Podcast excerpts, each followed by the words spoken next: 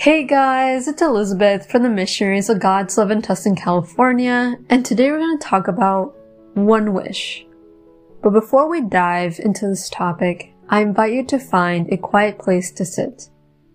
Strain your back, relax your shoulders, and take a deep breath in.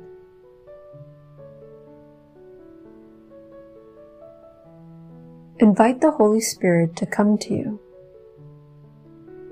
Come, Holy Spirit, and please descend your Spirit upon me.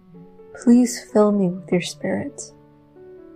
I do not deserve you, but I need you. Please guide me throughout my life, and may I only think, feel, and do whatever you want me to do. May I not do anything that may displease you intentionally. And Lord, please help me with whatever I'm going through. And I thank you so much for everything you have given me.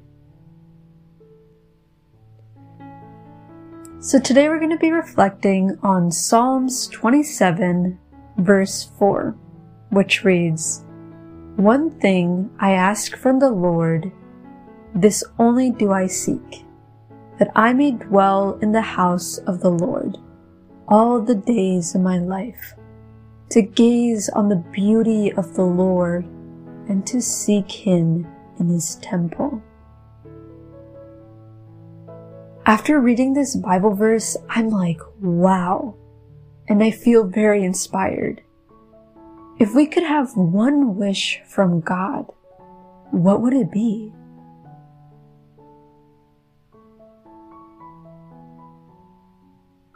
Would it be love? Would it be happiness? Money? Friends? Vacations? Or would we wish for what David wished for? To dwell in the house of the Lord all the days of our lives, to gaze on the beauty of the Lord and to seek Him in His temple.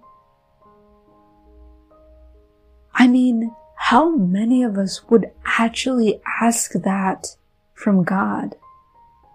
Like, be brutally honest with yourself.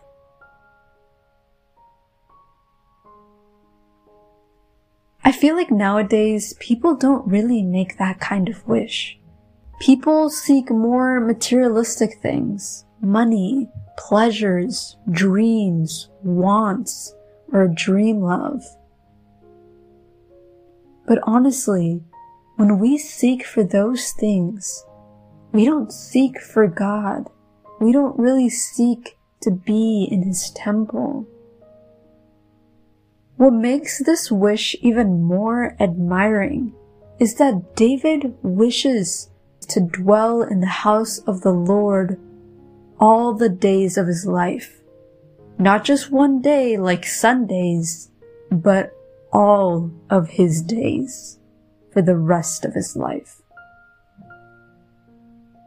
I feel like people nowadays just seek to live on a university campus, an apartment, a house, or they search to spend their time at malls, bars, restaurants, parties, family members' houses, and all these other places.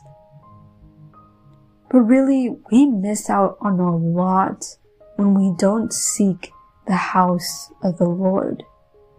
Because when we are at the house of the Lord, we have that beautiful opportunity to gaze at the beauty of God, which can come in many forms. We may see the beauty of God physically, like through the decorations a church has, like the many statues pictures, images, how they decorate the altar. But we can also see it inwardly in people.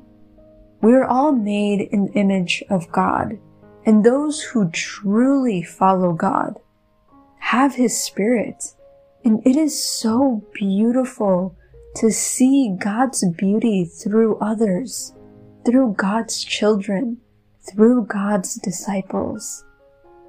I honestly love it when we're able to see Christ through others. And it is so beautiful to meet people who have been transformed and changed thanks to God. That's when you see God's beauty. And I feel like that's what David was also referring to, that he wanted to gaze on the beauty of the Lord. But also I feel like he was referring to the beauty of like actually just sitting maybe in silence in God's temple and just praying to Him and feeling His presence and getting to know Him.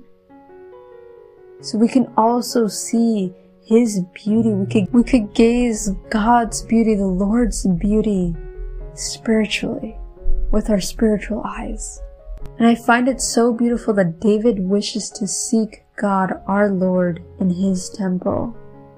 Again, so many of us look for so many other things and forget about God and don't even want to seek Him, or unconsciously we, we do that in our lives.